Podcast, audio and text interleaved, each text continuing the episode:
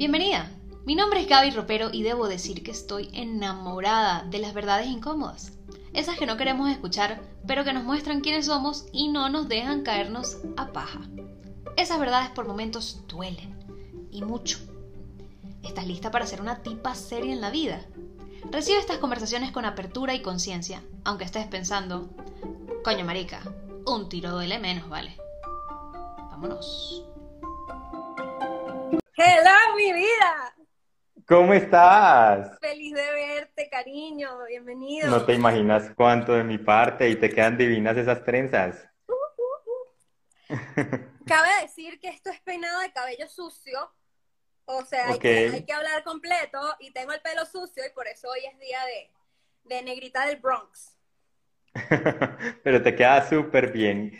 Gracias, gracias por esa invitación que me haces, por esa introducción tan linda que haces también. Y el tema de hoy está bien interesante, bien, bien, bien interesante. Y además es un tema del que no se habla mucho. Sí, totalmente. Hoy, hoy que hice la terapia, yo dije, qué potente esto y esto hay que decirlo, esto hay que decirlo. Y justo la muchacha de la terapia me dice, vas a sacar un live con mi historia, con, con, lo que pasó hoy. Yo, sí, es que tu historia es poderosísima. Y, ah, sí, entonces voy a esforzarme más. O sea, es que hay un, un momento muy grande cuando entendemos qué significa el legado y, a cuántas personas podemos impactar más allá de nosotros y, cómo nuestro cambio impacta. Ya vamos a entrar en materia. Juli, quiero que te presentes. No quise decir ni tu nombre hasta ahorita para darte a ti la primicia. Cuéntanos quién eres y qué haces. Yo creo que soy un ser humano más. Eh, mi nombre es Julián Velázquez. Soy psicólogo de profesión, coach ontológico eh, nos dedicamos a, formar coaches profesionales en una academia que tenemos que se llama Shakers Academy, donde se formó Gabriela, eh, quien estamos absolutamente orgullosos siempre. Em, y digamos que, que, mi gran foco en la vida en términos de acompañamiento y el servicio ha sido la dignidad humana. Eh, para mí el tema de la dignidad ha cobrado una relevancia, uno, por mi historia personal, dos, por la historia de mi familia y en último término por las personas que he acompañado a lo largo de, esos, de estos 12 años de experiencia acompañando personas. Súper. Estoy tomándome un segundito para poner el título del live y que más personas entren. Y Tranquila. Oveja negra. Ahí estamos. Lo voy a poner de pin. Si puedo, si puedo, si puedo, si puedo. Ahí está. No corté la nota demasiado. Juli, algo importante que de tu perfil es que tú eres psicólogo y eres coach. Y antes de meternos en tema, la pregunta del millón que nos hacen todo el tiempo. ¿Cuál es la diferencia entre un psicólogo y un coach? Por favor, de boca de un psicólogo para que me dejen de fastidiar tanto. ok. Eh, la diferencia es amplia. Eh, si bien son disciplinas que, a, ciertos ojos pueden ser similares, uno, la forma en que abordan las problemáticas o lo que acontece en las personas es distinta. Y dos, eh, la, forma en como ven el ser humano es completamente diferente. Digamos que la psicología o las psicologías, porque hay diferentes corrientes de la psicología, eh, se enmarca dentro de las profesiones de la salud mental. Es decir, la psicología se encarga de la salud mental y de la enfermedad mental. ¿sí? Por lo tanto, esa es la primera distancia que marca el coaching el coach no se encarga ni, ni de la depresión, ni de la bulimia, ni del autismo, ni de un trastorno bipolar, ni, ni una psicosis, en fin. El coach cuando identifica síntomas en una persona que están ligadas a este tipo de problemáticas, lo que hace es hacer una remisión a, una, a un psicólogo o a un psiquiatra. Bien puede acompañar de manera paralela, pero no solito este tipo de espacios. Lo segundo es que el coaching de alguna manera tiene tiene unas herramientas que le permiten ser efectivo en términos de la transformación de lo cotidiano, de lo que nos acontece en el día a día con nuestras relaciones, con nuestra autoestima, con nuestra dignidad, con nuestra dependencia, por ejemplo, que es el tema que Gaby ha venido tocando, que es tan fantástico, eh, que le permite de alguna manera acompañar un poco más efectivo. Eh, la psicología aborda en profundidad quizás y se puede extender un poco más de tiempo en el pasado, si bien el coaching también lo hace, busca herramientas que permitan una transformación un poco más efectiva también en el tiempo. Eh, entonces, desde ahí, muchas organizaciones y muchas personas ya empiezan a, tener un coach que los acompañe, dado esto que, les estoy nombrando. Esas son como las grandes diferencias que tienen. Bueno, yo creo que ya les quedó claro. todas las personas en mi futuro que me vuelvan a hacer esta pregunta, los, los remitiré a este live para que digan, coño, sí. ¿Y se puede ser psicólogo y coach? Sí, también, que, que, es un perfil que no se ve mucho porque el psicólogo tiende, o, el que está en redes sociales tiende a atacar al coaching o al coach. Y, me encanta que, que, tú eres una persona que une las dos cosas y por eso te admiro tanto también por tu apertura y, y, poderle ver la luz a tantos artes, ¿no? A tantas formas de ayudar.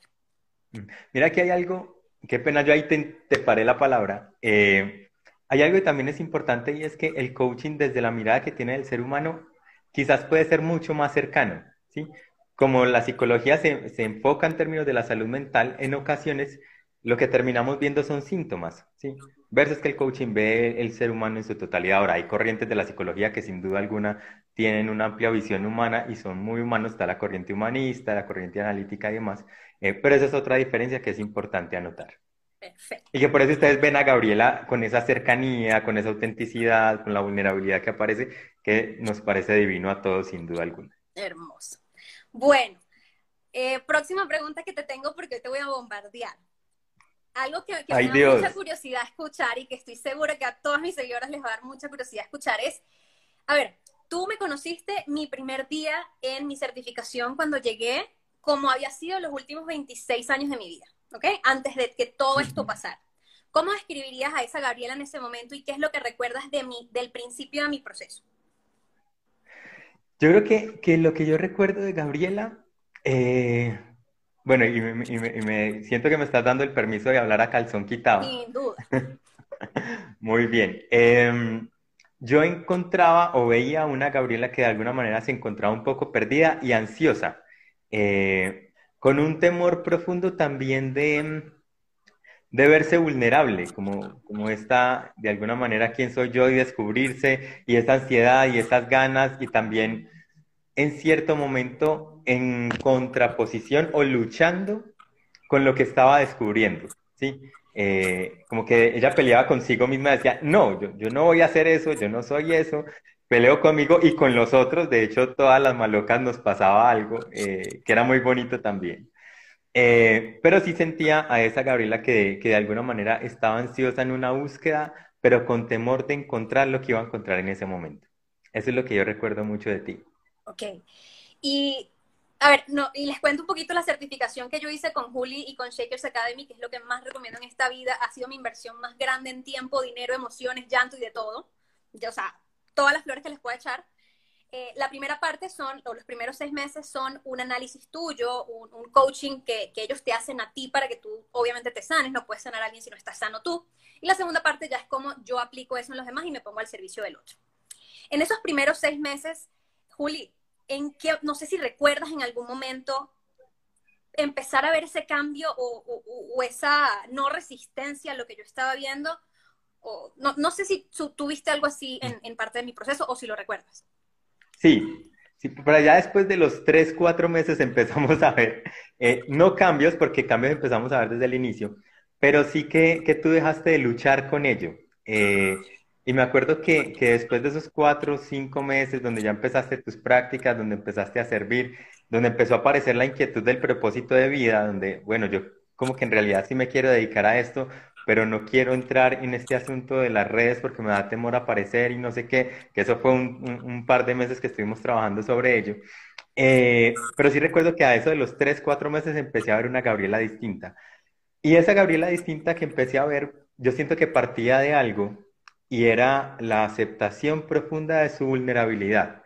Como decir, sí, esto me pasó en mi historia, esto me pasó con mi familia, con mi mamá, con mi papá, con Tran, eh, y de alguna manera estoy aceptándolo y al aceptarlo empiezo a encontrar una nueva yo. Eh, y esa nueva yo que empezamos, que hoy día vemos, siento que empezó a surgir en esa era aproximadamente.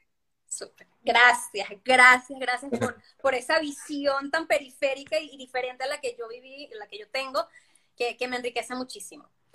Eh, con esto, bueno, creo que les queda un poco claro de que con una sesión no van a cambiarse la vida, así que se ponen serios porque hasta mi propio terapeuta, mi propio coach, mentor me dijo, por ahí en el 3, 4, 5, sexto.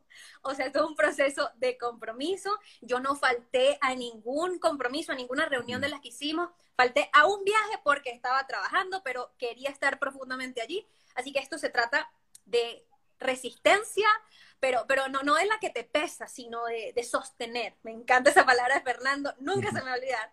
Sostener el proceso hasta el final, porque esto es para ustedes. Y ahora llevo, a ver, acompaño mucho lo que tú estás diciendo al final con el propósito que yo estaba buscando descubrir.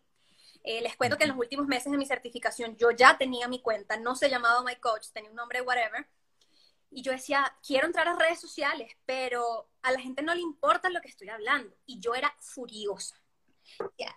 Esto es tan importante, a la gente le vale madre, lo que quieran es ver tetas y culo, qué fastidio, este mundo está vuelto mierda, yo no voy a hacer nada para cambiarlo. Lo que tenía eran unas profundas ganas de cambiarlo, pero, a ver, no había encontrado la forma de cómo. Y ahora, hoy estoy celebrando que somos 16.200 personas en esta comunidad y entiendo que esto no se trata solo de la Gabriela de ese año, ni de la Gabriela que, se morirá de viejita, ojalá, sino de todas ustedes y el legado que yo les estoy dejando a todas las personas que van a ver mis videos, quién sabe cuándo. Y eso lo extrapolo un poco a mi propia descendencia, que, creo que era un punto también supremamente importante para mí eh, durante todo mi proceso, porque yo no sabía lo que tenía que sanar, pero yo sabía que yo quería sanar para mi hija. Yo ni siquiera sé si voy a tener hijas o me van a salir todos varones. Pero en mi mente yo decía, tiene que venir una mujer después de mí para que reescriba, siga, siga, reescribiendo la historia, porque yo ya estoy caminando parte del camino, pero yo quiero dejarle avanzado bastante a esta personita que viene. Y, es muchas veces les le llevo esta, no sé, filosofía a, muchos de mis clientes y yo le digo, ¿por quién más lo quieres hacer? O sea, ¿qué tan grande y qué tanto abarca este cambio que tú quieres para ti?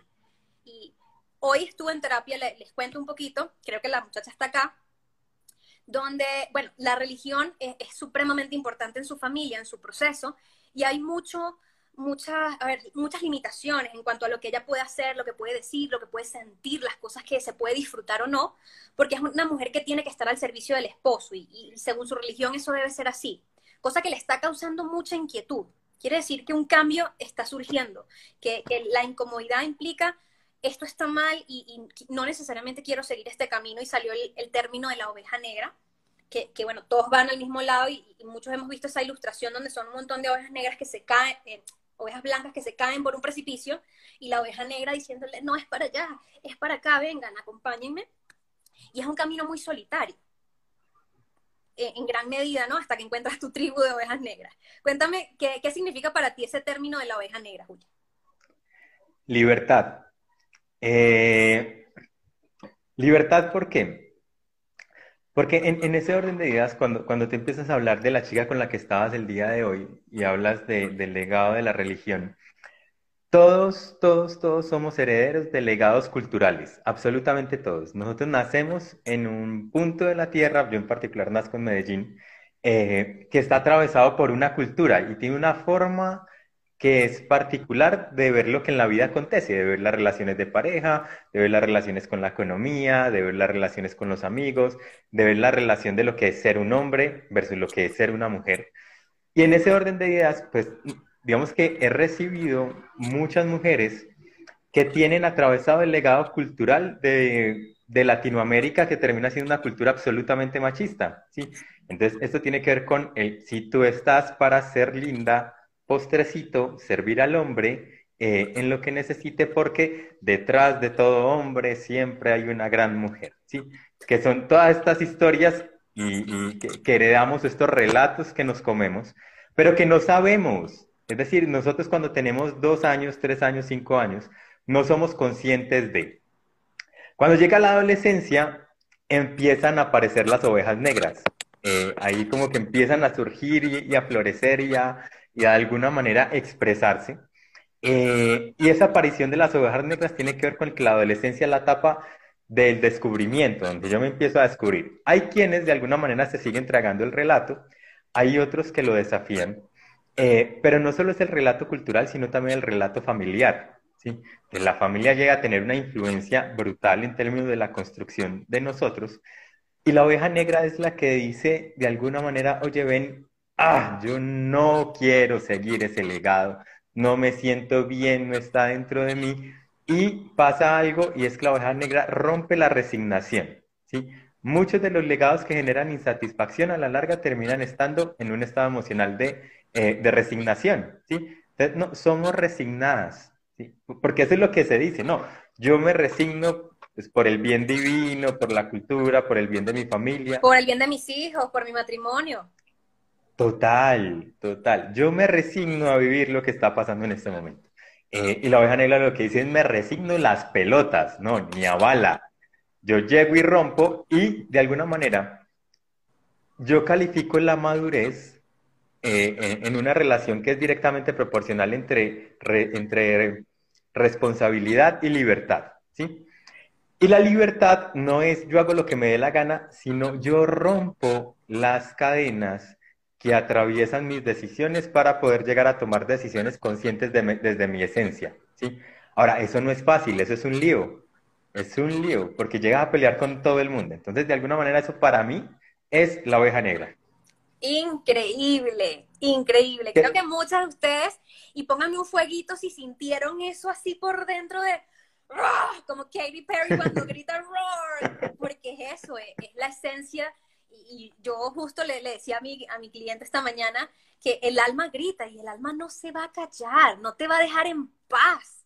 Cada vez que tú sientas que te están amarrando, ella se va a querer soltar y te vas a sentir como un culo cada vez que eso pase. Y no hay forma, a menos de que tú extingas tu fuego interno, tu alma por completo y estés muerta por dentro, que te digan un comentario, como por ejemplo, la muchacha me dice, salí a comer con unas amigas, estoy separada, salí a comer con unas amigas y llegué a mi casa y mi mamá me dijo, ¿tú crees que estás bien lo que estás haciendo? Y, y ella por dentro decía, no he hecho nada malo. O sea, tiene conciencia de sí y entiende que eso está mal, sin embargo, siente, y la, la conclusión a la que llegamos es que para romper las cadenas, ella necesita la validación de las demás ovejas para que la dejen ir. Y yo decía, eso no va a pasar, porque, porque ella suele preguntarle a, su, a, su familia cuál es el problema. Y se repetía mucho esa pregunta, dime cuál es el problema. Es decir, quiero que estemos de acuerdo y quiero que tú estés de acuerdo conmigo para yo poder irme. Y es pedirle al carcelario que te abra la puerta de la cárcel. Hay, momentos donde tú no, no vas a necesitar, a ver, eh, o, no necesitas la validación de las ovejas blancas para poder tomar tu camino. Y muchas veces, y a ver, y, en este caso lo que me, me, hace seguir elaborando en mi mente el fenómeno es el miedo al rechazo, ¿no? Así, si tú y yo estamos de acuerdo en que me puedo ir, entonces no me estás abandonando, entonces no me estás rechazando, entonces no estoy siendo sacada del grupo familiar. ¿Por qué me ha dado eso? ser la oveja negra y romper con esos lazos implica pérdidas. Y eso es lo que asusta, ¿no? Completamente. Yo, siento que es eso y, además está como el asunto del temor de la incertidumbre. Entonces, rompo, me abandonan, me quedo solo o sola y ahora qué va a pasar conmigo? ¿Cuál es el lugar a donde yo voy a pertenecer? O sea, si no es mi familia, ¿a dónde? Eh, y de alguna manera yo siento que ese relato de construcción de familia que pues ese relato tradicional que tenemos donde todos tenemos que ser iguales, tener los mismos valores y pensar igual es un mierdero. Es un mierdero porque de alguna manera nos pone al unísono. Es decir, yo tengo que pensar con mi papá, con mi mamá, como, mis hermanos y, y no, yo puedo tomar decisiones por mí. Lo que pasa es que lo que tú dices, romper esas cadenas implica, uno, un acto... Espérate, rechazo una llamada. ¿Ya me escuchas? Sí. Eh, sí un acto de valentía profundo. Y un acto de valentía profundo porque es hacerle frente al miedo que implica la incertidumbre, el abandono y la soledad. Eh, y es como, wow, yo no voy a ser capaz con esto porque me importa demasiado mi familia, porque me importa demasiado mi pareja, me importa demasiado lo que piense el mundo de mí. Eh, y ese, lo que piense el mundo de mí, incluso en el caso, por ejemplo, de la religión, termina siendo muy cercenante. Es decir, ¿qué, van a pensar las personas de, mi comunidad? Y si, y si piensan mal, ¿qué? Porque a la larga ellos van a pensar desde lo que, desde lo que observan, desde, desde su, construcción, desde su propio relato. ¿sí? Y en cierto sentido, digamos que hay muchas, muchas otras culturas que a la larga lo que nos enseñan es ustedes son hijos de esta tierra, pero son ciudadanos del mundo, y en ese orden de ideas han de salir a construir su propio relato, ¿sí? Lo que pasa es que en Latinoamérica el cuento es muy difícil y es muy diferente. En Latinoamérica hemos construido la cultura pues heredada en, en parte europea, pero que también termina siendo una construcción familiar muy desde el miedo y desde la protección. Entonces todos tenemos que pensar igual porque si tú te sales por ahí, estás por el mal camino y no te salvas y te va a ir mal y no, y no vas a ganar dinero y no vas a, conseguir familia y no vas a estar y tu esposo te va a dejar. Si tú no le lavas los platos, si no le planchas, si no le das satisfacción sexual, si no, tu esposo te va a dejar y te vas a quedar sola y no va a llegar nadie más. ¿sí? Que son un montón de relatos que necesitamos desafiar. Correcto.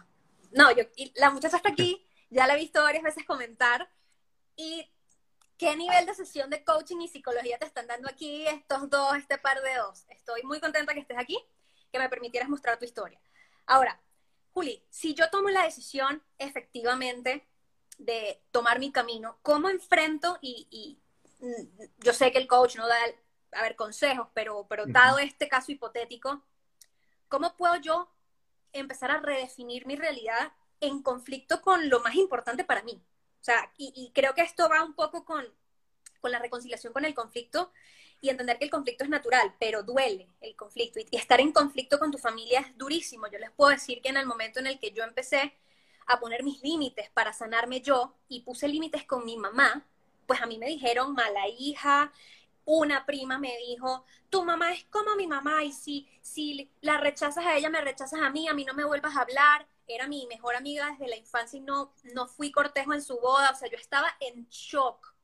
Yo decía, no puede ser que nuestra relación cambió tanto porque rechaza completamente o no acepta mis decisiones de vida que son para protegerme a mí y vale madre, pero es una cosa que jamás, jamás se me olvidó y es un dolor que voy a tener por el resto de mi vida. ¿Cómo, cómo lidiamos con esas consecuencias de, de esa decisión cuando vienen de las personas que más amas? Yo siento que hay varias cosas en lo que estamos nombrando ahorita. Esa pregunta está espectacular. Eh, yo pienso que nosotros tenemos que reconocer que el contexto familiar o, laboral o, independientemente del contexto donde estemos desafiando este tipo de relatos, em, va a querer moverse siempre en la dirección en que se venía moviendo. Y si una pieza se sale, lo, lo, que van a hacer es tratar de encauzarla de nuevo a, esa misma forma de pensamiento, ¿sí? Entonces, no sé, un ejemplo, si mi familia es cristiana ortodoxa y yo quiero ser budista, pues lo que van a hacer es tratarme de encauzar. O si mi familia tiene ciertos pensamientos en relación a la homosexualidad y yo no doy cuenta que soy homosexual, pues van a llevarme donde, donde X cantidad de psicólogos que ven la homosexualidad como una enfermedad mental para que me reencaucen. Es decir, el sistema inconscientemente va a buscar que tú vuelvas a funcionar y a caminar en la misma dirección. Lo primero que tenemos que tener en cuenta es eso, es que cuando vamos a sacar el escudo y la espada para matar los, los dragones y descubrir nuestro propio camino, pues resulta que nos vamos a enfrentar a eso, es decir, nos vamos a enfrentar al rechazo, al abandono, eh, sin embargo, yo también he sentido que, mm, que el amor termina siendo una fuerza muy grande, ¿sí? Y que en ocasiones, en términos familiares, el amor, y, y pilas que aquí voy a separar, el amor de la aceptación e incluso del rechazo y a veces incluso de un abandono por un tiempo X. Es decir, no quiere decir que por el hecho de que mi mamá me ame no me vaya a rechazar o no me vaya a, aislar un tiempo, ¿sí? Sin embargo, el amor, pues en casos que, hemos encontrado, el amor se sostiene, ¿sí? Quizás no acepta al inicio, quizás es muy duro, es muy, muy, muy complejo, pero que a la larga la familia termina dando de nuevo la bienvenida, ¿sí?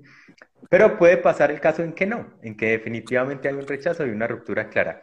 Y ante ese miedo, por ejemplo, pasa mucho y tengo, pues, eh, acompañado historias de mujeres homosexuales que no quieren afrontar eh, la historia familiar o a su familia por temor al rechazo, por el temor, incluso no solo al rechazo, sino que hay una cadena más. Y esa cadena es una cadena que genera culpa. Y es cómo les voy a causar yo el dolor de, ¿sí? Entonces, la familia rechaza desde diferentes estrategias. Una de ellas es el no te quiero ver más, pero otra de ellas es me estás causando dolor. Y ese me estás causando dolor es la estrategia de manipulación más eficaz que termina viendo porque entonces ya nosotros nos sentimos culpables y, y la relación es como mi mamá, el ser que yo más amo en este mundo, yo soy el responsable de su dolor y al yo ser el responsable de su dolor, entonces más bien, venga, yo me pongo otra vez la cadena y sigo y sigo actuando como quieres. Quiero añadir algo allí porque la, el caso de, mi clienta hoy era que tiene un hijo y su mamá le decía, hazlo por tu hijo, tú tienes que protegerlo porque tu hijo va a sufrir por las decisiones que tú estás tomando. Y, si, alguna se, se, identifica con eso, era algo que también quería traer a la mesa porque muchas mujeres se sienten ultra culpables de cambiar su historia porque ya están casadas y tienen hijos. Entonces, por el propio sufrimiento que pueden pasar los hijos, eh, que, que también son seres que aman profundamente y son, como tú dices, causantes de su dolor, pues entonces también se, se cohiben y se vuelven y se ponen la cadena, como tú dices.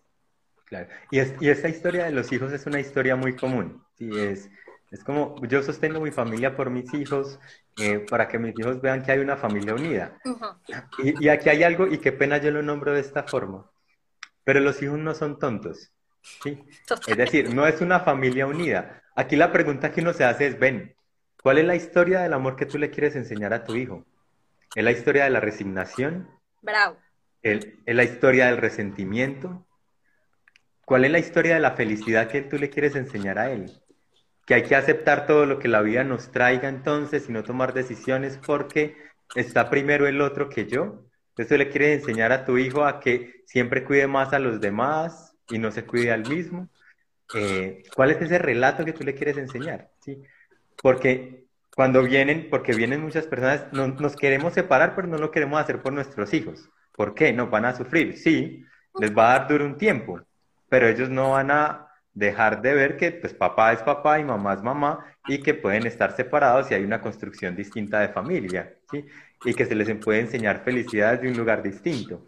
Pero aquí, si permanecen juntos, lo que le están enseñando es resignación y sumisión, ¿sí? Y eso no es lo que queremos seguir creando en Latinoamérica. Estamos llamados a criar personas libres, con capacidad de decisión y que busquen una felicidad auténtica. Correcto. Correcto, y, me emociona mucho escucharte eso, a que eres mi, mi, autoridad en esto, porque justo de eso estuvimos hablando y, y a ver, la, la, forma en que su, la familia de esta, de esta muchacha lleva las cosas es la mujer atiende al hombre y, y tiene, tiene un hijo, un varoncito. Yo decía, bueno, ¿qué, qué tipo de hombres quieres criar? ¿no? Un hombre que, que respeta, un hombre que se deja atender y ya porque eso es lo que él se merece por ser hombre. Tienes tiempo, tienes tiempo, el, niño está pequeño, o sea que ¿Qué historia le quieres contar a, a, tu hijo de lo que son las mujeres y lo que es el amor y el respeto y la igualdad? Sí, y por eso me, me encantó ponerle a este live el legado de la oveja negra, porque la oveja negra no solamente rechaza un legado que traen las blancas, sino que se inicia un camino de decir cuál es el legado que yo quiero dejar. Más allá de mí, qué es lo que quiero enseñar y cuál es el ejemplo que le quiero dejar a este chico, a este niñito, a esta niñita y, y a los que vienen incluso, porque a ver, eh, todas ustedes que me siguen son parte de mi legado y, y, ojalá eh, influya y, cambien sus realidades, ¿no? Y, será el legado de quizás sus hijas también cuando ustedes se los enseñen y a partir de allí se hace pues un, una dinámica de ovejas saludables, pongámoslo, ¿no? Que, que todas van al lugar eh, bonito, en paz, tranquilidad y de armonía, que, es lo que todos estamos buscando. Entonces, el legado de ustedes, véanlo más allá, al menos a mí me potenció, me dio la energía de mil soles cuando yo dije, esto no se acaba aquí, es que esto no es para yo volver con mi ex, por favor. Esto es para sanar mi clan, para que mi descendencia sea diferente y cambie lo que he venido viendo y aprendiendo yo de las que estuvieron antes. Joder, soy más responsable de lo que pensaba. Y desde allí me vuelvo más valiente también. Completamente. Yo, yo quiero retomar algo, y por ejemplo en referencia al tema de la culpa. Dale. Continúa que voy a sacar al perro del cuarto tú dale. Dale. Eh, que les quería contar en referencia al tema de la culpa, nos pasa algo y aparece una pregunta y es, ¿por qué nos hacemos nosotros responsables del sufrimiento del otro cuando buscamos nuestra libertad? ¿Sí? Eh, porque cuando la mamá llega y dice, es que por tu culpa el niño va a sufrir o por tu culpa yo estoy sufriendo, no, espérate un segundito, yo a ti no te estoy haciendo daño, yo no estoy yendo en contra de tus creencias, al contrario, te las respeto y las admiro. Sigue tú yendo a la iglesia o sigue tú sosteniendo tu relación desde ese lugar, pero yo no, y de esa forma no te estoy haciendo daño. Yo no tengo que continuar. Lo que pasa es que la familia rechaza completamente la aparición de la oveja negra porque también les pone de frente como espejo lo que están reconociendo. Es decir, la oveja negra lo que hace es llegar y decir, yo creo que ustedes no están tan en lo correcto. Eh, es como que la oveja negra, y, y, esto es algo que acontece en el inconsciente. Como haz de cuenta que yo soy una mamá y tú eres la oveja negra, tú eres mi hija oveja negra, tú como que de alguna manera me muestras a mí lo que yo siempre he deseado ser, pero que no he sido capaz, por lo tanto me da rabia contigo, porque tú sí vas a, poder salir. Y eso es inconsciente, o sea, no es que, no es que mamá lo haga consciente, no, es una vaina inconsciente, ¿sí? Eh, y, no solo la mamá, pues el papá, hermanos, abuelos, que como que toda la familia es, venga, este sí va a salir de acá, no, tráigalo de nuevo, porque si no nos muestra que nosotros somos incompetentes, entonces tráigalo de nuevo para acá, ¿sí? Eh, que eh, termina siendo como una envidia inconsciente y, por eso nos da tanto temor, como él, va a salir. Ahora, no es el único relato, sino que también de alguna manera es, se va a enfrentar a la incertidumbre de eh, lo que conocemos acá seguro. Yo no sé si ustedes se vieron una película que se llama Los Cruz, que a mí me parece fantástica. Se la recomiendo, una película, creo que es de Pixar o de Disney, que es de una, una familia de cavernícolas y el papá siempre estaba buscando cuidar desde el miedo, ¿no? No salgan de acá, la cueva es el lugar seguro. ¿Cómo? Nemo. O exacto, total. Este es el lugar seguro y eso es lo que hacen las familias. Es, no, no salgas porque este es el lugar seguro, ¿sí? Si tú sales de algún, pues en cierto sentido te vas a enfrentar al incierto, hay una caverna ya oscura y al contrario, lo que termina viendo es luz, ¿sí? Lo que pasa es que no lo reconocemos, no lo reconocemos. Ok. Julita, una pregunta. ¿Tú crees que todos los seres humanos deberíamos saber cuál es nuestro legado? ¿O, ponernos como propósito definirlo?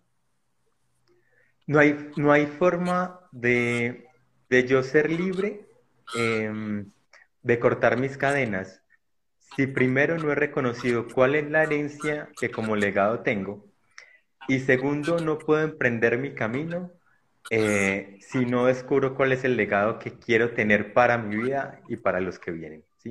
Siento que es un acto completamente digno, es decir, la dignidad en su último furor o en su más grande expresión acontece es cuando yo soy capaz de cortar esas cadenas, pero para cortarlas necesito reconocerlas. Y además de eso, cuando soy capaz de labrar el nuevo camino, ¿sí? cuando soy capaz de poner las piedras que van a ser los estantes donde voy a depositar mis pies en el, en el camino que voy a empezar a emprender y en el legado que quiero dejar, ¿sí? Incluso cuando hablamos de cuál es el legado que yo le quiero dejar a mis hijos, solo hay uno, que sean libres. No puede haber otro, porque si no también va a imponer, o sea, va a hacer lo mismo que, que, que hicieron conmigo. Entonces, el único legado que yo les puedo dejar es cómo les enseño a que sean libres y felices. Y desde allí no tenemos mayor, a ver, mayor presión nosotros como, como seres humanos que tienen que enseñarle a otros, eh, porque lo que tienes que enseñarles es que él decida, que se sienta en la capacidad, en la tranquilidad, en la libertad, como tú dices, de explorarse, de conocerse, de cuestionarse, de cuestionarme a mí y, y dejar mi ego de lado de si mi hijo quiere ser una fotocopia de mí o no, porque eso es muchas veces lo que pasa, o, de lo que yo considero exitoso o no, de lo que yo considero que es correcto o no, y, creo que es un trabajo muy grande para nosotros permitirle a otra persona ser libre. Pasa muchísimo en las relaciones de pareja. Nos cuesta demasiado permitirle a otra persona que sea libre porque eso atenta contra muchas cosas de mí, porque yo me defino en función de esa persona, de ese hombre, y también lo hago en función de mis hijos. Pues, ¿quién soy yo si, si tengo un hijo hippie viajando por el mundo que no se baña siete meses? O si tengo un hijo que vende... ¿Cuál es el hijo que voy a chicanear? ¿Perdón? ¿Cuál es el hijo que voy a chicanear o el que voy a alardear? Exacto. Yo soy buen papá en tanto tengo un buen hijo. ¿O no? Y, Claro, y aparece la pregunta ¿qué es un buen hijo? Entonces, claro, los papás son, no, mi hijo es perfecto porque está en clases de pintura, de inglés, de alemán, de portugués. Además de eso, patina, está en clases de tenis, eh, eh, tiene, tiene un 10 en el colegio. Entonces, si mi hijo no, no tiene eso, ¿qué? ¿Es un mal hijo? ¿No? Es libre. Es libre. A mí me pasó eso muchísimo, muchísimo. Mi papá siempre nos dijo, te amo papi, pero ajá, nos decía, ustedes son mi proyecto, mi obra de arte, y no, no, está terminada todavía. Y yo era una tipa, no joda, adulta, y él decía, no he terminado. Y dije, ¿eh? Más o menos. ¿Cómo que no he terminado? Si yo, yo soy independiente hace mil años. Y, era una cuestión de que, que era le pertenecía solamente a él. Yo no buscaba hacer una obra de arte, ni buscaba hacer el proyecto de nadie, ni el mío era yo todavía mi proyecto. Ahora solo lo soy. Pero muchas veces viene de ese amor profundo a a que ustedes sean felices y tengan, tengan posibilidades. No te, no te puedo explicar hasta cuándo mi papá me dijo, pero busca en México, hasta cuando me vine a México, una empresa, a ver si trabajas de ingeniero. Y yo y que acepta que ya no soy ingeniero, por amor a Cristo. Pero ¿qué pasa? Ahí, ahí me estaban jalando, ¿no? Por mi propio bien, porque allá en, en la ingeniería, en el trabajo de 7 a 5 hay seguridad. Entiendo que viene el amor y todo eso. Pero como dice Juli, si yo no reconozco que me están jalando y que esa es la, creencia que, es positiva, no puedo decir, mira, no, yo quiero buscar otra forma de que esto funcione. Y no hay, ese no es mi lugar. Y sostenerme digna, sostenerme firme ante las miles de tentaciones que voy a tener. Esta no fue desde, desde la victimización de por qué me haces esto después de que te pagué una carrera, de que no, no, para nada. Pero hay muchas formas de tentación para volver a, ponerme en la cadena. Y, está en el decir, en el estar tan segura de mis decisiones, del camino que voy a tomar hacia el otro lado, para incluso poder responder desde el amor. Decir, no, te entiendo, pero no. Porque cuando nosotros aceptamos a profundidad quién es nuestro, nuestra oveja blanca y aceptamos en profundidad quiénes somos nosotros, la rabia, la frustración, el resentimiento que podemos tener porque esa persona nos quiere encerrar nuevamente, desaparece. Porque tú dices, la única forma de que tú me encierres es que yo me deje. Y no me voy a dejar y no tengo por qué pelear para no dejarme. Simplemente tengo que mantenerme firme y decir no cuantas veces sea necesario. Y de alguna manera, e, esto que, estás hablando ahorita tiene que ver incluso con la pregunta que hacías, el, cómo nos sostenemos. Em, yo siento que también, aún sabiendo que eso nos puede poner en un estadio de soledad, em, que podemos quedarnos por un tiempo sin las personas que amamos, que, hemos de aislarnos un momento, que hemos de recogernos, que hemos de emprender un viaje de descubrimiento. Eh, y eso implica valentía, implica afrontar el temor de la soledad porque vemos la soledad como un espacio absolutamente oscuro. Y en ocasiones lo es, pero en muchas otras ocasiones es un espacio de descubrimiento delicioso, ¿sí? Yo siento que una de las, de las afrontas más grandes de, nosotros como latinoamericanos es entender la soledad como algo que no es tan oscuro, ¿sí? que nos podemos descubrir a nosotros mismos y que termina siendo un llamado importante. Yo, yo, quiero en este, en este camino que estamos conversando retomar por acá un comentario que nos hacen y es, bueno, si yo quiero criar a mi hijo de esta forma, pero mi pareja no, ¿qué pasa? Y ahí es donde juzgo yo que la elección de pareja para tener un hijo, uno, que la alineación en términos de los valores que queremos enseñar todos y transmitir, termina siendo fundamental, ¿sí? Y, y ahí, ahí empiezan a haber conexiones o desconexiones que es importante aterrizar, conversar y tratar, solos o con un acompañamiento, ¿sí? Pero es supremamente relevante el poder estar alineados en la forma en que nosotros queremos transmitir ese legado porque entonces ya no soy solo yo como mujer o como hombre, entregarle un legado a mi hijo, sino que también es mi pareja, es mi papá o la mamá, ¿sí? Es el papá o la mamá. Y que en ese orden de ideas estar alineados para poder criar a nuestro hijo y criar una nueva sociedad, que estamos llamados a criar una nueva sociedad sin duda, es fundamental, fundamental. De reconocer ese legado, cuando tú dices qué tan importante reconocerlo, no es fundamental, es fundamental porque no somos solo responsables de nosotros, sino de crear una sociedad sana emocionalmente. Juli, ¿tú crees que todos los procesos de crecimiento personal convergen en cuál es mi legado? Independientemente de cómo se empiece. Eh, ejemplo, yo llego a, terapia porque tengo un problema de pareja, yo llego a terapia porque me llevo mal con, con el mundo, llego de pareja porque tengo ansiedad, porque tengo depresión. Cualquier razón por la que nosotros podamos acercarnos a, este arte del acompañamiento. ¿Tú crees que todo tenga que ver con un bien mayor o con, un objetivo mayor que sea el, el cuál es mi legado, cuál es mi lugar en el mundo? Mm, quizás no necesariamente. Quizás hay personas que lo tienen muy claro, pero muchos, muchos, muchos procesos sí, sí convergen allí porque es, están relacionándose con, con el espacio del legado desde un lugar muy difuso, ¿sí? O sea, no está claro y tenerlo claro es un privilegio, ¿sí? Muy pocos seres humanos tienen claro cuál es su legado, ¿sí? Muy, muy, muy pocos. Muy pocos no se lo, muchos no se lo cuestionan, otros se lo cuestionan y, no, y mueren sin descubrirlo. Entonces, en ese orden de ideas, el, el abordar un proceso desde este lugar que converja en, hombre, yo vengo porque tengo ansiedad o porque tengo celos y al futuro me doy cuenta que tengo celos porque estaba inseguro de mí y luego de darme cuenta que estaba inseguro de mi trabajo, mi dignidad, y al trabajar mi dignidad me encuentro con mi legado, pasa mucho, pasa mucho de esta forma, porque cuando ya el legado está sólido, cuando ya ese darme cuenta de quién soy, desde mi dignidad tiene un estadio sólido, pues ya no hay lío con los celos, ya no hay lío con otros espacios, con la ansiedad, con no sé qué. Entonces muchos sí terminan convergiendo en este lugar. Hay otros que tienen clara su estadio de dignidad y quizás han de conectarse con otros espacios de, tratamiento también. Perfecto.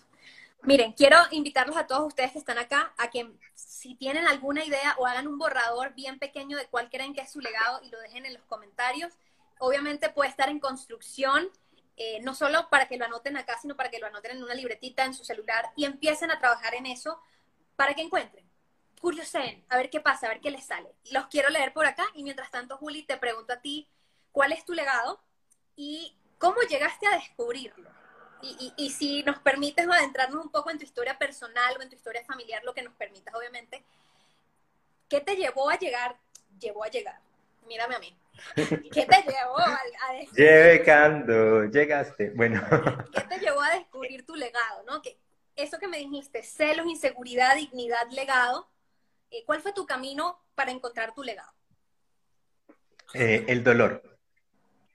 Em, de manera muy resumida, yo nazco en una familia de, soy, soy hijo de una mamá que es hermana de, otras cinco mujeres, hijo de un papá que es hermano de muchos hombres también, em, en una cultura, en la cultura paisa, que es una cultura bien machista, donde el privilegio lo tienen los hombres, eh, y que empiezo la escuela siendo el más pequeño de todos. Es decir, eh, yo tenía cinco años y mi mamá fue a matricularme, le dijeron que yo estaba muy pequeño, entonces me iban a volver de curso a, hacer repetir como, como, como ese curso que estaba previo a la primaria. Em, yo le dije a mi mamá que no quería, entonces hice unos exámenes y a la larga terminé admitido. Lo que pasa es que yo no sabía que la diferencia física y de años en ese momento era más evidente, obviamente, que ahora. Entonces las competencias físicas que los otros niños tenían, que tenían 7 años, 8 años, pues obviamente eran mayores que yo, y yo terminaba siendo como muy aisladito. Algo muy similar pasó en el colegio hasta una edad, eh, algo así como los 13 años, que yo dije, no, yo, yo no quiero, yo no quiero seguir siendo el, el escondido, ¿sí? Yo quiero conectarme inconscientemente empecé a nombrarlo como conectarme con mi dignidad, empecé a encontrarlo en la música, luego estudié psicología eh, y a lo largo del tiempo, después de empezar a ejercer, me daba cuenta que la dignidad era un tema muy, muy, muy profundo, que fue un tema para mi vida. De hecho, cuando hice mi proceso de coaching, el tema transversal fue la reconstrucción de mi dignidad desde toda mi historia familiar, escolar, relacional con amigos, relacional con pareja y demás. Eh, porque en mis parejas yo siempre he sido como alguien que entrega muchísimo, entrego, entrego, entrego. Entonces, en el proceso fue como, ven, yo necesito reconectarme con mi dignidad, poner los límites que necesito poner, en fin. Y cuando me di cuenta de eso y cuando empiezo a acompañar personas, me di cuenta que el mundo sufre mucho por la dignidad, muchísimo. Y en ese momento dije, mi legado va a ser acompañar al mundo, a la humanidad a reconectarse con su dignidad. Eh, entonces, por eso te digo, fue desde mi propio dolor. es un legado grandotototote, porque la dignidad es grandotototota. O sea, implica muchísimo. Y, y, bueno, creo que cuando yo estudié contigo, que, que, nos, nos, enseñaste con, con, todo el equipo, obviamente, de, de, lo que eran las emociones, yo, yo me di cuenta que yo no sabía qué era la dignidad. O sea, ¿quién sabe qué es la dignidad realmente? O sea, tú sabes qué se siente estar triste, eso es fácil. Sabes qué se siente estar bravo, eso es fácil. Pero ¿qué se siente la dignidad?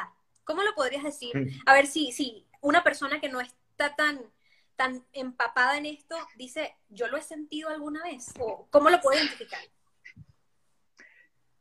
Te lo voy a nombrar en términos técnicos y en términos de historia.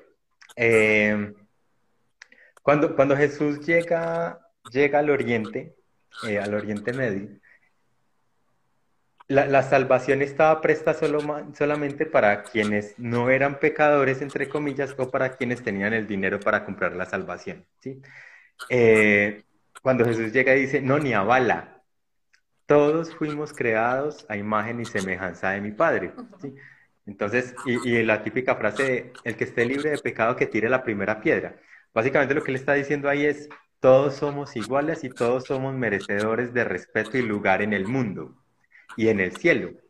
Entonces, hoy día yo podría decirte que la dignidad es ese estadio supremo de sensación de humanidad. Y cuando digo estadio supremo es porque cuando yo me reconozco profundamente humano, reconozco que tengo un lugar legítimo en este mundo y que merezco ese lugar solo por el hecho de ser humano y que merezco amor no por lo que haga, sino por lo que soy, porque tradujimos también el amor en lo que hacemos. Entonces, no, yo, yo merezco amor porque yo hago mucho, porque yo le entrego mucho, porque cada vez le entrego más y, y, me da pizquitas de amor, entonces necesito hacer más para que me dé aún más amor. ¿sí? y, eso tú lo sabes porque has acompañado a muchas mujeres en esta lógica. Y lo sufrí muchísimo. Claro, total, total. Y en ese orden de ideas, entonces, para mí la dignidad se compone de ocho estadios. Oh, wow. Autoestima. Anoten. Anoten eso. Autoestima, primero. La autoestima está el autoconcepto, autoimagen, autoconocimiento y demás. Segundo, la coherencia. Coherencia entre el sentir, pensar, actuar y decir. ¿sí? Cuando yo no soy coherente, estoy poniendo en riesgo mi dignidad. Cuando a una mujer le dicen, vení, quiero hacer el amor, y ella dice, bueno, yo lo hago no porque quiera, sino porque me da temor perderlo, porque vaya y se busque a otra, no está siendo coherente, por lo tanto está poniendo en riesgo su dignidad. O cuando te dicen, mira, vamos para tal lugar y vamos de fiesta y yo tengo sueño y no quiero, eh, y aún así accedo, no estoy siendo coherente. ¿sí? Es súper importante la coherencia. Tercero, vulnerabilidad. Es decir, quitarme las máscaras que construí para que el mundo me acepte, reconocerme como un ser humano desnudo, completamente vulnerable en este mundo, no vulnerable relación de debilidad, sino vulnerable como ese estadio de autenticidad, termina siendo muy importante. Eh, cuarto, reconocimiento. ¿Qué tanto reconozco yo aquellas cosas que son importantes para mí? ¿sí? Que a veces nos pasa que hablamos con hombres o con mujeres de, bueno, pero, pero cuando salen a comer a ti, ¿qué te gusta pedir? No lo que él pida. Ok, ¿y qué película te gusta ir a ver? No, pues la que él quiera. Y entonces cuando van a salir, ¿tú qué dicen? No, pues yo primero pregunto, ¿tú para dónde quieres salir, amor? Eh, entonces, yo reconozco en mí que a mí me gusta jugar tenis, a mí me gusta el cine de drama, de acción, de investigación, a mí me gusta, qué sé yo. ¿sí? Quinto, respeto. Es decir, esto que tiene que ver con los límites. ¿Qué tanto soy capaz de poner los límites? Decir, venga, no, y ni a bala pasas por encima mío. Y los últimos tres estadios, que los llamo yo como estadios espirituales de la, de la dignidad, que son libertad, que tiene que ver con lo que hemos venido conversando de romper las cadenas, creatividad, es decir, crear el mundo en el que yo quiero vivir, crear, el, no sé, mi casa, crear mis amigos, generar las conexiones que quiero generar.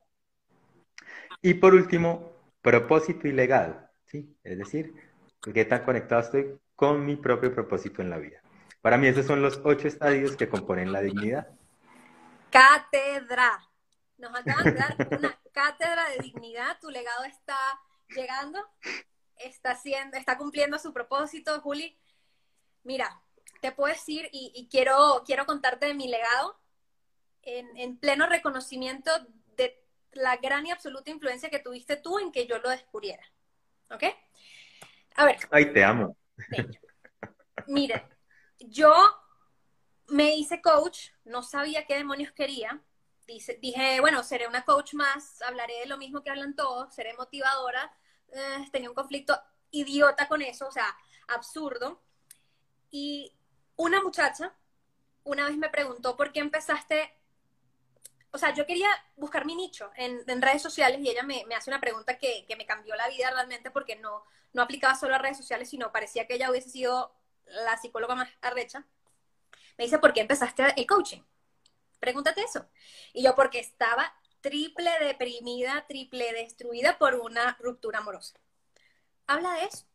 De eso nunca te vas a cansar de hablar. Y yo creo que el legado está muy conectado con esa pasión infinita. Porque es tu esencia y eso tu esencia nunca se acaba.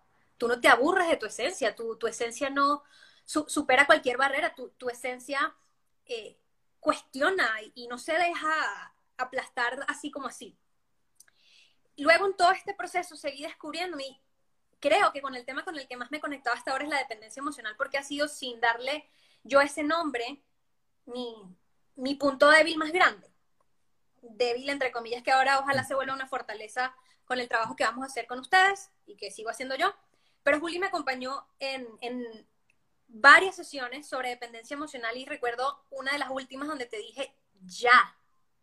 O sea, no puede ser que yo tenga siete sesiones diciendo lo mismo, dando vueltas en lo mismo.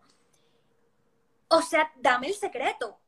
Ya está bueno. Yo estaba frustrada conmigo porque a ver, y, esto habla de dos cosas. Uno, de qué tan bueno es el psicólogo que te está atendiendo, porque no estás logrando tus metas, y dos, de qué tanto la estás aplicando tú cuando no estás hablando con el psicólogo, sino en la vida real. Y yo me di cuenta que yo no estaba aplicando esa vaina, que yo hablaba con él y yo cerraba esa computadora y yo seguía haciendo lo mismo. Porque me, me costaba dejar de hacerle el café. Me acuerdo que tú me dijiste, esta semana tu ejercicio va a ser quedarte en la cama y no ir a hacerle el café. ¿Por qué? Porque coño tú vas a hacer el café por dependencia, por miedo, por cumplir y no porque te nace. So, ese va a ser tu ejercicio. Y yo recuerdo ese primer lunes yo así en la cama y él se paró y yo, hijo puta, no le voy a hacer el café, pero asustadísima. Y yo decía, ay, Dios mío, ¿qué va a pasar? ¿Qué pasó, señores? Salí yo a las 8 de la mañana cuando él ya se había ido, encontré la cafetera tibia porque él se hizo su maldito café y todo estuvo bien. Y ahí dije, es que yo no solo puedo dejar de hacer café si no me nace, y lo puedo hacer cuando me nazca, obviamente, porque es la dignidad y el reconocimiento de las cosas que nos gustan. Entonces, mi legado, ya para ponerlo concreto, mi legado dos puntos es acompañar a mujeres a que descubran lo que se siente ser independientes emocionalmente. A que lo descubran, porque es algo que probablemente si tú eres dependiente, jamás has sentido eso. Es como, así como que una droga que tú te metes y, ves cosas que jamás habías visto en tu vida, algo así. Porque cuando tú eres dependiente, tú no has respirado nunca, realmente. Tú no has, te has bañado a la hora que te da ganas realmente. Tú no has vivido realmente, ¿no? Es, una vaina, yo creo que de otro planeta, la experiencia surreal que yo estoy viviendo. y les puedo decir que ahora me obligo a, ser independiente en momentos donde antes no lo hubiese hecho. Diego y yo fuimos a, una reunión con unos amigos, eran las 2 de la mañana y yo tenía un sueño porque yo me duermo temprano. Y ese hombre estaba ahí, taca, taca, taca, shot, tequila, vaina, y yo así. Me quiero ir, me quiero ir, me quiero ir. Y yo le dije, mira, ya tengo sueño, ¿a qué hora nos vamos? No, bueno, un ratico más. Y me di cuenta cuántas veces yo había terminado durmiendo en, en la cama de mis amigos, así pues tirada en un mueble, esperando a que Diego terminara de joder la vida. Y me lo estaba ofreciendo otra vez. No, un ratico más. Todo cuche. No, mi vida, un ratico más. Y yo dije, no, un ratico más, no. Quédate si quieres, yo me llevo el carro y tú te vas en un taxi. ¿Tienes algún problema con eso? No, dale. Ah, bueno, dale. Y fíjense que es un, me quito esa cadena de lo que siempre venía pasando, me rehuso a caer en esa misma dinámica que me traiciona y ustedes pueden decir, ay, era una reunión, gran vaina. No, eso es una de las millones de expresiones de dependencia emocional que yo hago todos los días. Y ese día dije, no, me di cuenta, no lo voy a hacer. Y cuando, como les digo, cuando tú aceptas quién tú eres y aceptas al otro, ya no hay rabia en cuando tú dices, yo no le dije, bueno, me voy. Y tú te quedas, tú ves qué haces. No, fue un mi amor, buenas noches, me avisas cuando salgas. Y yo estaba aquí a las dos y media, dormía con mi perro y ese hombre llegó a las siete de la mañana. Y yo feliz de la vida y él feliz de la vida. ¿Por qué? Porque él estaba siendo libre siendo él y yo estaba siendo libre siendo yo. Lo más espectacular del mundo y eso es lo que yo quiero que ustedes experimenten. Porque es arrechísimo. Y mira que es súper chévere lo que, lo que nombras y que se den cuenta de cuáles son los relatos que se echan para no hacer lo que realmente quieren hacer. Entonces, supongo que en tu situación, alguien que tiene dependencia emocional diría, no, pero si me voy, ¿con quién se quedará? ¿Con quién irá a bailar? ¿Para dónde se irá luego? ¿Mm? ¿Será que se enoja? Y si se enoja, entonces mañana qué? Y entonces le pido perdón porque me fui. No, yo mejor no me voy, ¿sí? Y lo mismo con la historia del café. Entonces, reconocer que estamos pasando por una situación de dependencia emocional es vital y empezar un proceso para hacernos cargo de esto, este proceso que tú estás sacando me parece fantástico, sin duda. Eh, porque no solo está atravesado por la teoría, sino por tu experiencia y porque ya sabes el cómo. Sí. ¿sí? Y ese cómo es fundamental. Porque claro, cuando la gente va y abre los videos de dependencia emocional, de cómo ser independiente emocional que hay en YouTube, entonces siempre aparece el, no, mira, tú tienes que ser libre, tienes que tomar tus propias decisiones. Gracias, Guaricho, pues no, no me hubiera dado cuenta. Sí, huevón. Eh...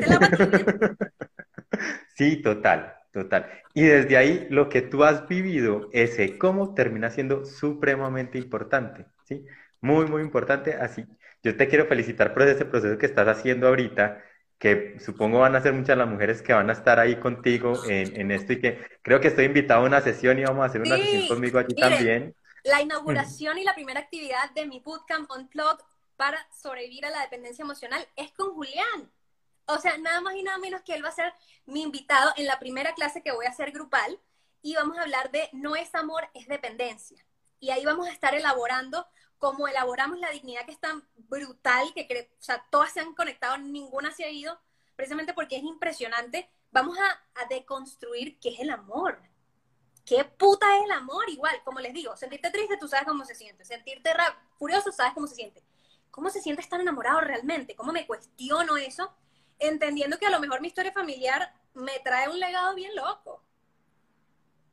Y a lo mejor yo nunca he experimentado lo que es el amor sano. Totalmente. ¿Cómo distinguir si es amor, si es dependencia, si es encoñe? Porque también aparece mucho la confusión, ¿sí? Entonces yo no sé si lo amo y se siente biológico, entonces va a ser deliciosa esa conversa, espero que vayan a ser muchas las que nos vayan a acompañar en este espacio. Mira, por último, para cerrar, por aquí nos dicen, y cuando no te puedes llevar el carro y yo soy la que tengo que pagar el taxi, ¿pagas el taxi? ¿Lo pagas? Más o menos, paga el taxi, listo. Por eso, mi, mi, amor, hay que trabajar la maldita independencia financiera también, para que usted tenga, ¿sabe qué? Yo tengo mi realito, usted tranquilo, usted quede aquí jodiendo la vida con su amigo, tomando tequila y yo mañana hablamos. Porque yo tengo mi independencia financiera. Ojo, la, la, la, dependencia financiera muchas veces te impide ser independiente emocionalmente. So, coño, Total vamos a activarnos con todo eso y eso también vamos a hablar en, el bootcamp que empieza el 15 de marzo. En mi página web pueden encontrar toda la información y ya saben que Julián, psicólogo, coach, mi mentor, quien me formó, quien me vio cuando estaba loca y me ve el día de hoy, nos va a acompañar en nuestra primera sesión. O sea, va a ser una vaina arrechísima. Con toda la dignidad del mundo lo digo. Rey, te amo. Te amo porque y yo a ti. el amor. Gracias a, a, todo lo que aprendí en, en esta certificación sé lo que es el amor romántico y ya sé lo que es el amor fraternal y te amo profundamente. Eres una pieza supremamente importante en, mi vida y estoy feliz de que seas parte de ahora de mis bebés proyectos también. No, y yo encantado, yo a ti también te adoro, Gaby, profundamente te admiro muchísimo, me encanta lo que estás haciendo, el impacto que vas a tener, todo lo que le va a servir a estas mujeres que van a estar ahí contigo. Entonces, les sugiero que vayan y visiten la página de Gabriela, que se den cuenta de todo lo que va a pasar en ese bootcamp, que va a ser fantástico. Y gracias, gracias, gracias, gracias, Gaby, por esta invitación tan bella que me haces. Con todo el gusto, chicas, nos vemos en otro live y nos vemos el 15 de marzo por Zoom con Julián en nuestras sesiones privadas. Bye. Hasta luego.